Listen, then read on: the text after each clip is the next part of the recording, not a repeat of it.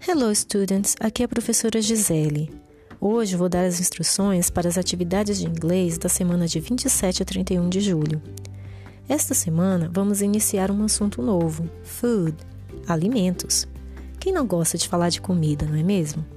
Entre as atividades, há uma apresentação que contém vocabulário e várias outras expressões que iremos utilizar nas próximas semanas.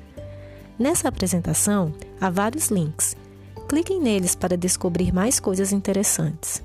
Ao caminhar por essa apresentação, perceba como se diz em inglês café da manhã, almoço, jantar, sobremesa, bebidas, além de outras palavras que você ainda não conhece.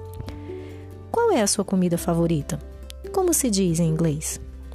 Esta semana será repleta de descobertas deliciosas. Assim que vocês estudarem esse material, podem fazer o primeiro exercício. Semana que vem teremos um novo encontro virtual e vocês poderão tirar suas dúvidas.